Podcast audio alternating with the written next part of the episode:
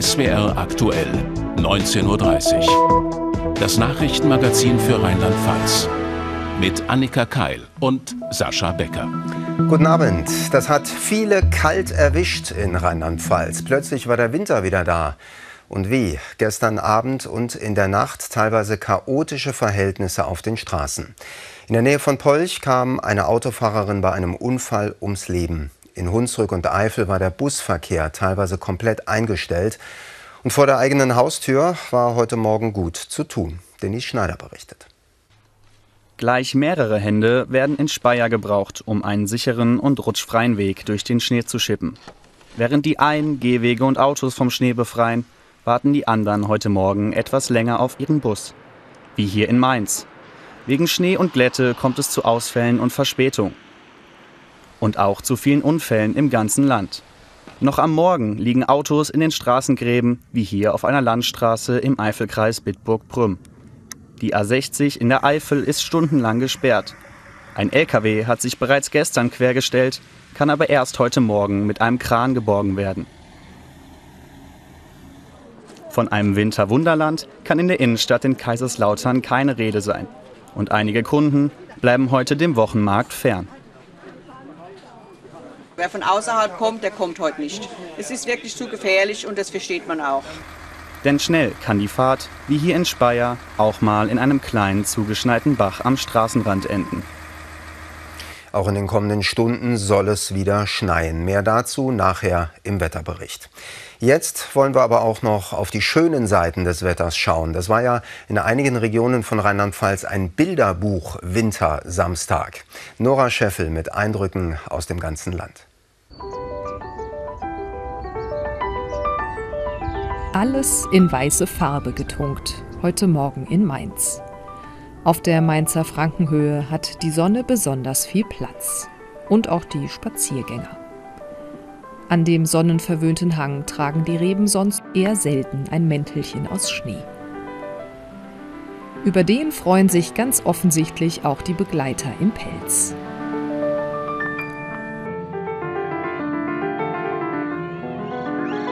Im Stadtpark geht es den Hang hinunter. Der ist schon durch Generationen von Mainzern auf Kufen erprobt worden.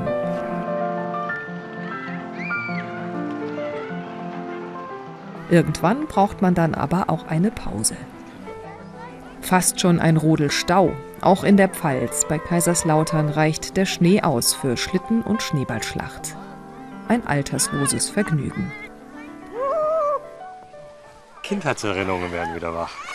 Winterbetrieb, Schlitten fahren, Freude haben. Ja. Einfach draußen sein, wieder ein bisschen die Natur genießen. Malerische Landschaften zaubert der Schnee in der Eifel. Wie hier bei Ettringen ist die Rodelpistenauswahl endlos. Und auch beim Gassi-Gehen kann man sich in der Weite der Landschaft verlieren. Erste Schritte fallen leichter, wenn man im Fall der Fälle weich fällt. Bäume wie Skulpturen im Park am Speyerer Dom. Man möchte diese Winterwunderlandschaft irgendwie festhalten.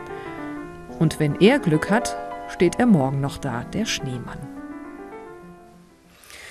Vom traumhaften Wintertag zur bitteren politischen Realität. Schickt Deutschland Kampfpanzer in die Ukraine?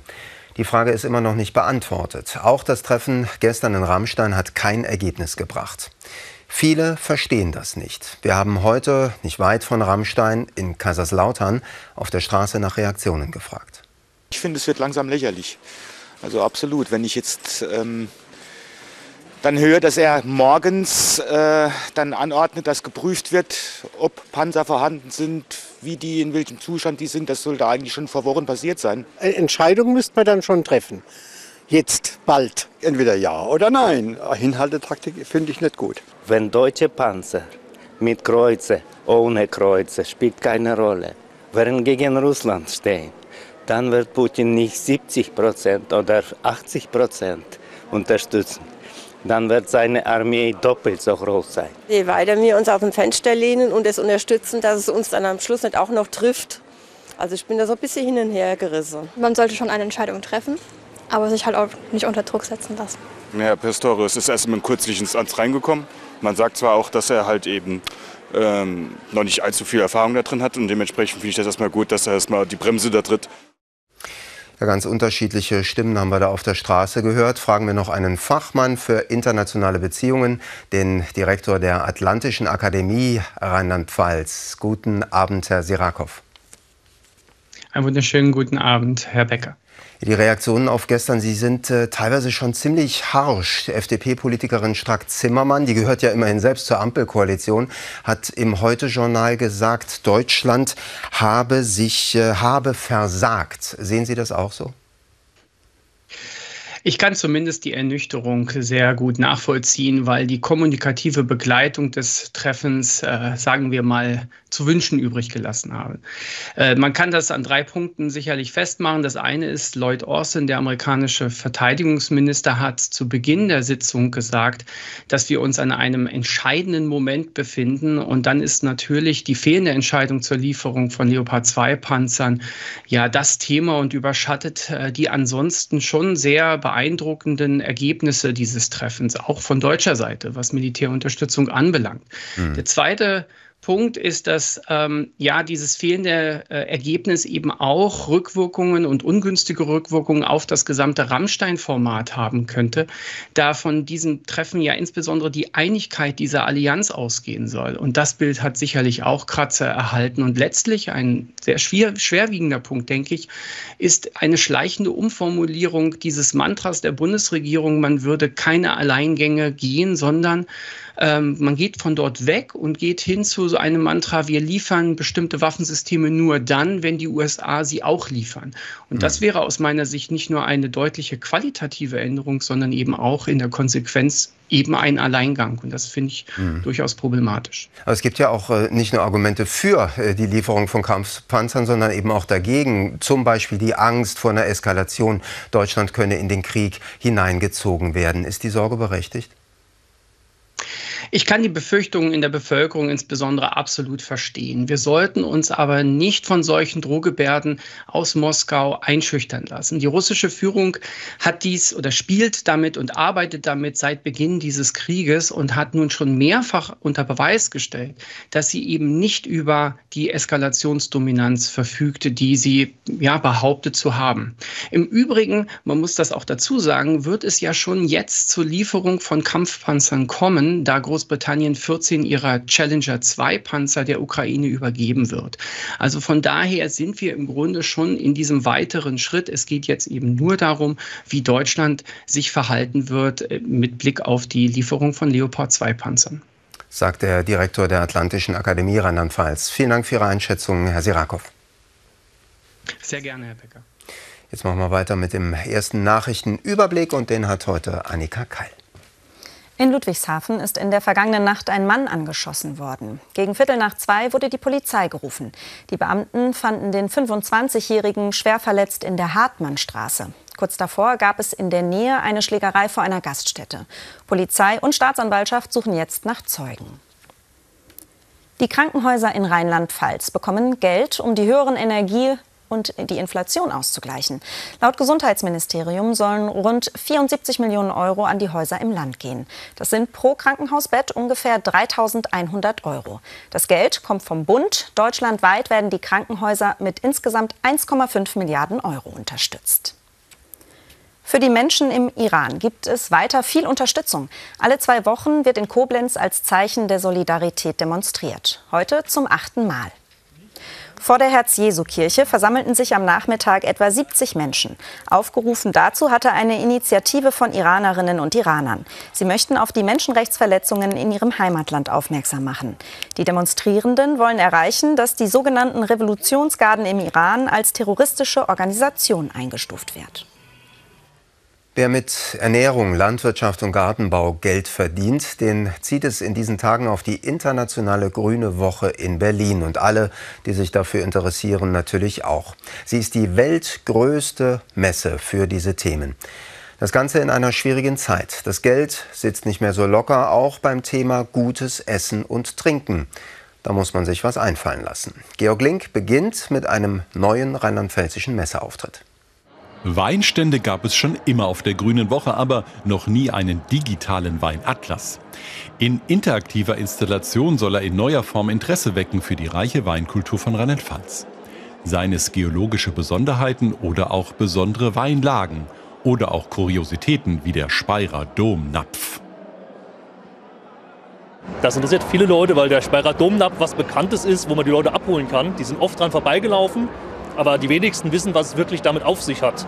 Dass der zum Beispiel regelmäßig gefüllt wird mit Wein, wissen eigentlich außerhalb von Speyer, weiß das kaum jemand. Viele blieben auch stehen, so der Standbetreuer, um sich zum Beispiel über die Aare-Region zu informieren, die viele vor der Flutkatastrophe gar nicht kannten. Bei den Besuchern jedenfalls kommt das neue Angebot gut an. Ich finde es schon sehr spannend. Ich konnte echt viel über die Region lernen und vor allem die Weintradition in, in dem Land. Und das war für mich nochmal ein schöner Einblick auf jeden Fall auch. Nicht nur schöne Einblicke gewinnt das Weingut Seck aus dem rheinhessischen Dolgesheim schon seit dem Jahr 2000 auf der Grünwoche. Zwischen 10 und 15 Prozent seiner Kunden hat man über die Jahrzehnte hier gewonnen. Und obwohl sein Biowein ein bisschen teurer ist als der konventionell produzierte, mit dem Auftakt der Grünen Woche ist er in diesen wirtschaftlich schwierigen Zeiten zufrieden. Wir haben äh, tatsächlich die Rückmeldungen von Kunden, dass sie mehr aufs Geld schauen müssen durch die gestiegenen Kosten. Wir haben aber auch versucht, unsere Preise wirklich nur sehr moderat äh, anzupassen, dass sie nachvollziehbar fair erhöht wurden. Und so ist die Nachfrage doch sehr gut hier bei uns, ähm, eigentlich fast unverändert gegenüber früher. Entscheidend ist die Direktvermarktung, aber überall, egal ob Bio oder konventionelle Landwirtschaft, der Druck ist bei immens gestiegenen Kosten und Inflation hoch. Der Trend geht immer mehr Richtung Bio-Discounter oder eben direkt die Discounter nach Lidl und Aldi. Ähm, ja, ich höre immer mehr von unseren Kollegen klagen, dass sie nicht mehr die Umsätze haben oder teilweise die, auch die höheren Kosten nicht so richtig durchsetzen können. Zeitgleich zur Grünen Woche eine Demo unter dem Motto Gutes Essen für alle. Neue Wege braucht es in der Landwirtschaft, so die Forderung an Bundeslandwirtschaftsminister Özdemir. Dazu ist bei mir der Leiter der SWR-Redaktion Umwelt und Ernährung, Werner Eckert. Werner, schauen wir auf die Stimmung in der Landwirtschaft. Wir haben gehört, äh, der Winzer klang gar nicht so unzufrieden, aber er muss sich anders auf die Kunden zubewegen. Der Biolandwirt hat aber massiv Angst vor Umsatzrückgang. Stimmung am Boden? Fragezeichen. Nein, die ist sogar äh, gerade wieder ein bisschen nach oben gegangen. Es gibt so ein Stimmungsbarometer, das der Deutsche Bauernverband erhebt. Das ist gerade wieder mal äh, ordentlich nach oben gegangen. Kein Allzeithoch, weit entfernt. Aber es ist nicht so schlecht in der Landwirtschaft momentan. Es gibt relativ hohe Preise. Nehmen wir das Beispiel Milch und Milchprodukte die, äh, das ist ja auch gerade in Rheinland-Pfalz von Bedeutung. Und äh, da sagen auch die Bauern, ja, zum ersten Mal seit langem kommen wir wieder über die Runden. Die Milchpreise sind echt hoch.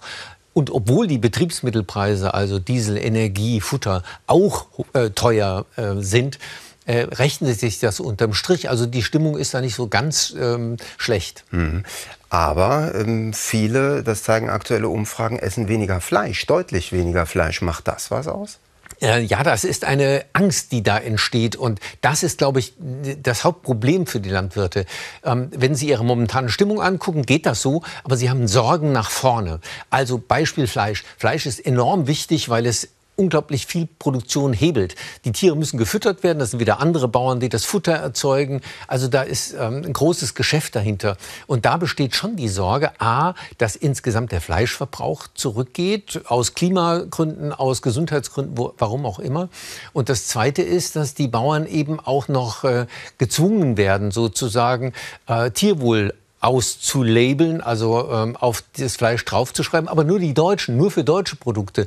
Und dann kann es sein, dass zum Beispiel spanische Schweinefleisch ungelabelt äh, über die Theke geht für einen günstigen Preis, während sich keiner traut, das Deutsche zu kaufen, wo drauf steht, dass es nach dem geringsten Standard erzeugt. Heißt auch, das Zwischenzeugnis sozusagen für den neuen Bundeslandwirtschaftsminister fällt nach einem guten Jahr nicht so doll aus aus Sicht der Landwirte? Ist eben auch äh, sehr durchwachsen, ähm, das Bild da. Äh, Özdemir ist auf der einen Seite zu gut gehalten worden, dass er kein Fresser ist, dass er die Bauern nicht äh, kaputt machen will. Aber auf der anderen Seite sagt man, a, er kümmert sich nicht nur um Landwirtschaft, er hat auch noch andere Sachen im Kopf.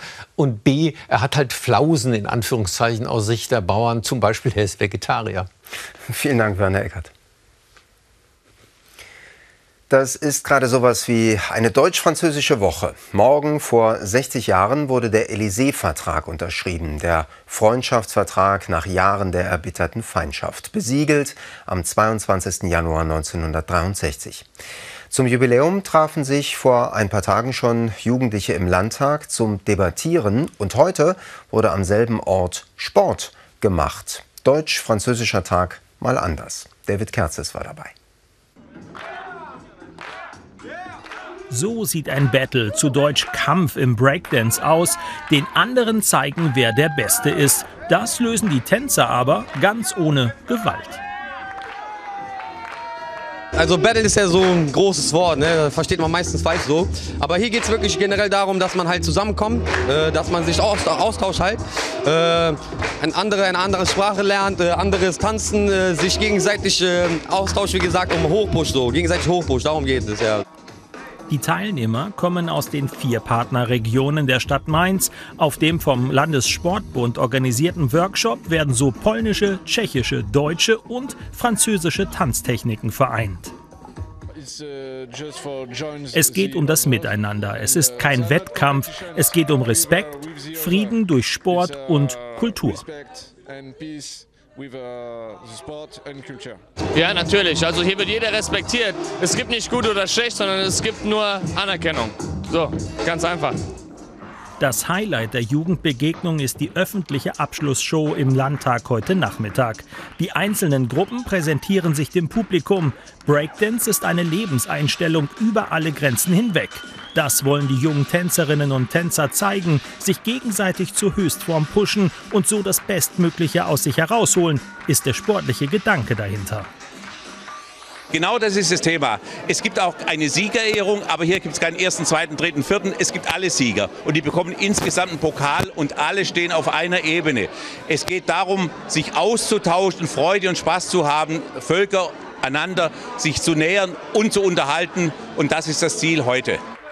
Sport ist das Medium, von dem eine große Integrationskraft ausgeht. Das hat das Projekt Breakdance verbindet im Rahmen des deutsch-französischen Tags bewiesen. Und mit Sport machen wir jetzt auch weiter. Alle Fußballfans haben darauf gewartet, auf den ersten Spieltag in der Bundesliga nach der Winterpause. Annika. Ja, und wir gucken natürlich als erstes auf das Spiel von Mainz 05. Für das Team ging es nach Stuttgart. Da kamen die Rheinhessen aber nicht über ein 1:1 hinaus. Ingwarzen traf per Elfmeter für die 05er. Und hier sind die weiteren Ergebnisse des 16. Spieltags im Überblick. Wie gerade gehört, Stuttgart-Mainz 1 zu 1. Frankfurt gewinnt gegen Schalke 3 zu 0. Union Berlin besiegt Hoffenheim 3 zu 1. Bochum Hertha BSC auch 3 zu 1. Wolfsburg schlägt Freiburg 6 zu 0. Das Abendspiel Köln gegen Werder Bremen läuft noch. Gestern trennten sich Leipzig und Bayern München 1 zu 1. Morgen spielt dann Dortmund gegen Augsburg und Mönchengladbach hat Bayer Leverkusen zu Gast. Zocken, was das Zeug hält. So oder so ähnlich könnte das Motto lauten bei einer Veranstaltung in Walmaroth im Westerwald.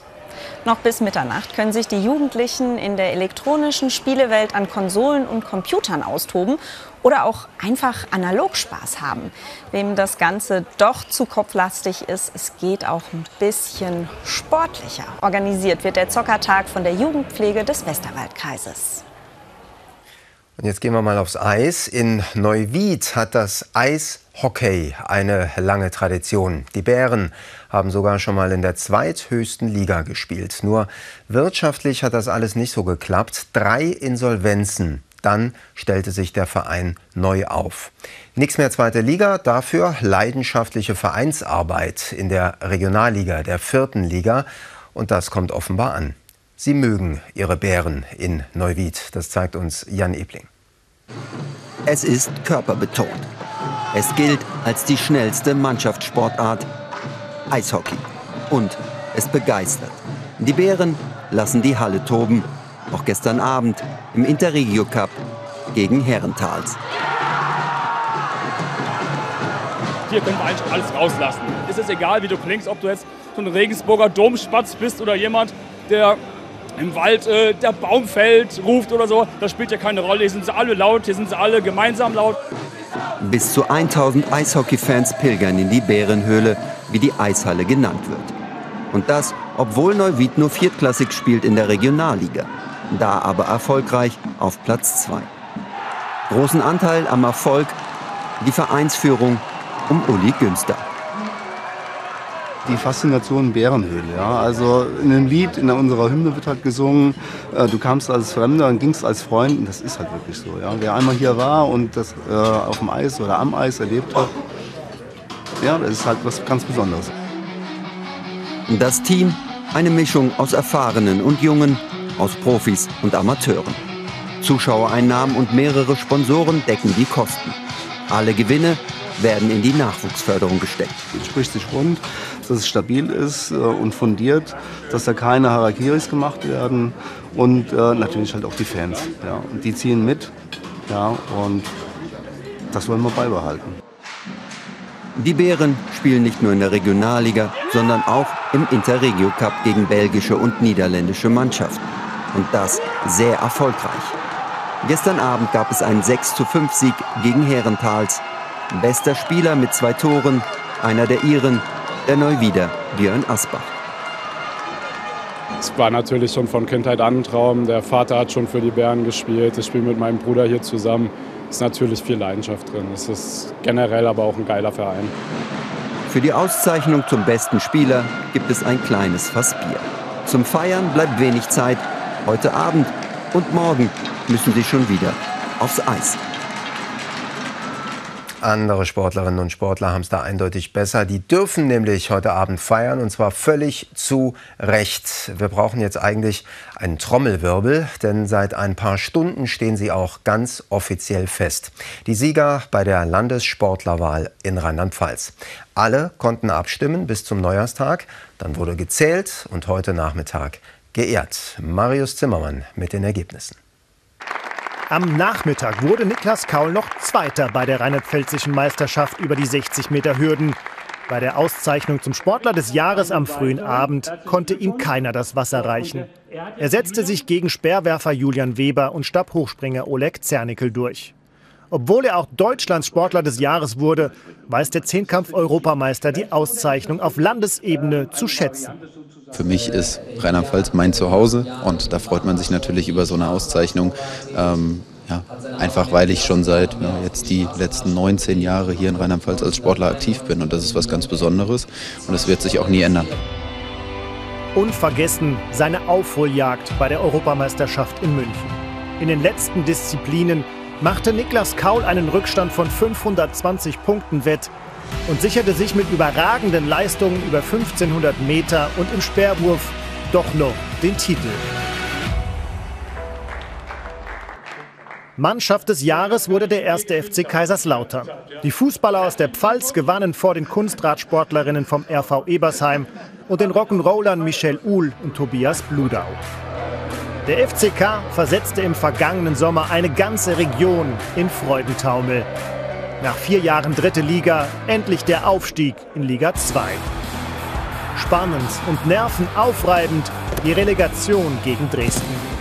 Nicht nur für Kaiserslautern, sondern für ganz Rheinland-Pfalz sind die Fußballprofis die Mannschaft des Jahres 2022. Die rheinland-pfälzische Sportlerin des Jahres kommt vom KSV Bad Kreuznach. Ricarda Funk setzte sich gegen die Gewichtheberin Lisa Marie Schweitzer und Bahnsprinterin Alessa Catriona Pröbster durch. Sie krönt damit ein erfolgreiches Jahr im Kanusport. Bei der WM in Augsburg jubelte sie 2022 gleich zweimal. Weltmeisterin im Einzel und mit der Mannschaft. Nach ihrem Olympiasieg 2021 konnte sie ihre Erfolgsserie fortführen.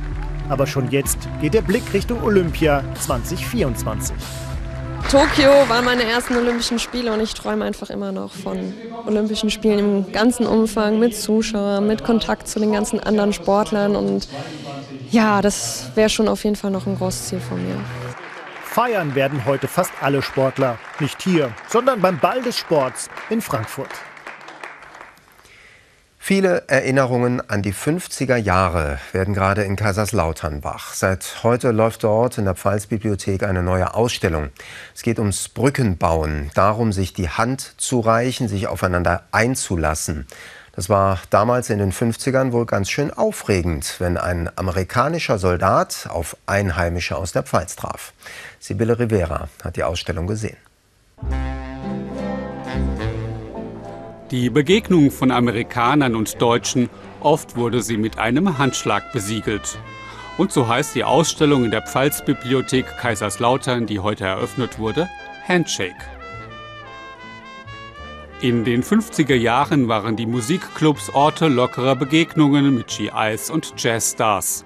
Das war schon was, was ganz Tolles für die Leute hier, die sowas gar nicht kannten und jetzt plötzlich mit einer ganz neuen Welt in Kontakt kamen. Amerikanische Musik, amerikanisches Essen, amerikanische Kleidung, die Amerikaner selbst mit ihrer lockeren Art.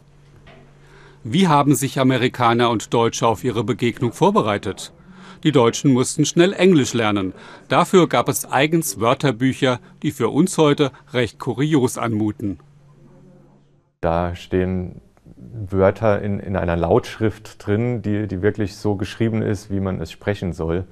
Und das wirkt dann auch äh, teilweise amüsant, wenn man das liest. Auch die in Deutschland stationierten Amerikaner mussten sich vorbereiten. Dafür gab es Deutschkurse und allerhand Broschüren, Reiseführer und Handbücher. Am kuriosesten mutet diese Reihe von Taschenbüchern an. These Strange German Ways. Übersetzt die seltsamen deutschen Sitten. Aber es wird natürlich auch äh, auf den Klassiker hingewiesen, die deutsche Autobahn, auf der ja sehr schnell gefahren wird und das äh, aus amerikanischer Sicht natürlich erstmal schockierend wirkt, wenn man das erste Mal auf einer deutschen Autobahn mit dem Auto selbst unterwegs ist. Viele deutsch-amerikanische Paare fanden sich in dieser Zeit, trotz aller kulturellen Unterschiede. Auf unterhaltsame Art zeigt die Ausstellung, wie sich Deutsche und Amerikaner in der Pfalz näher kamen.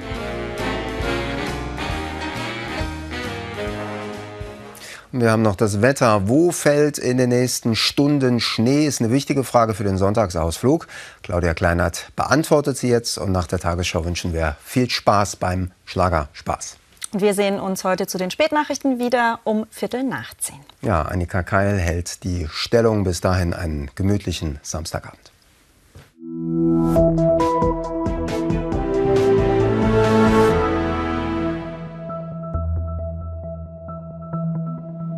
Guten Abend und herzlich willkommen zum Wetter für Rheinland-Pfalz.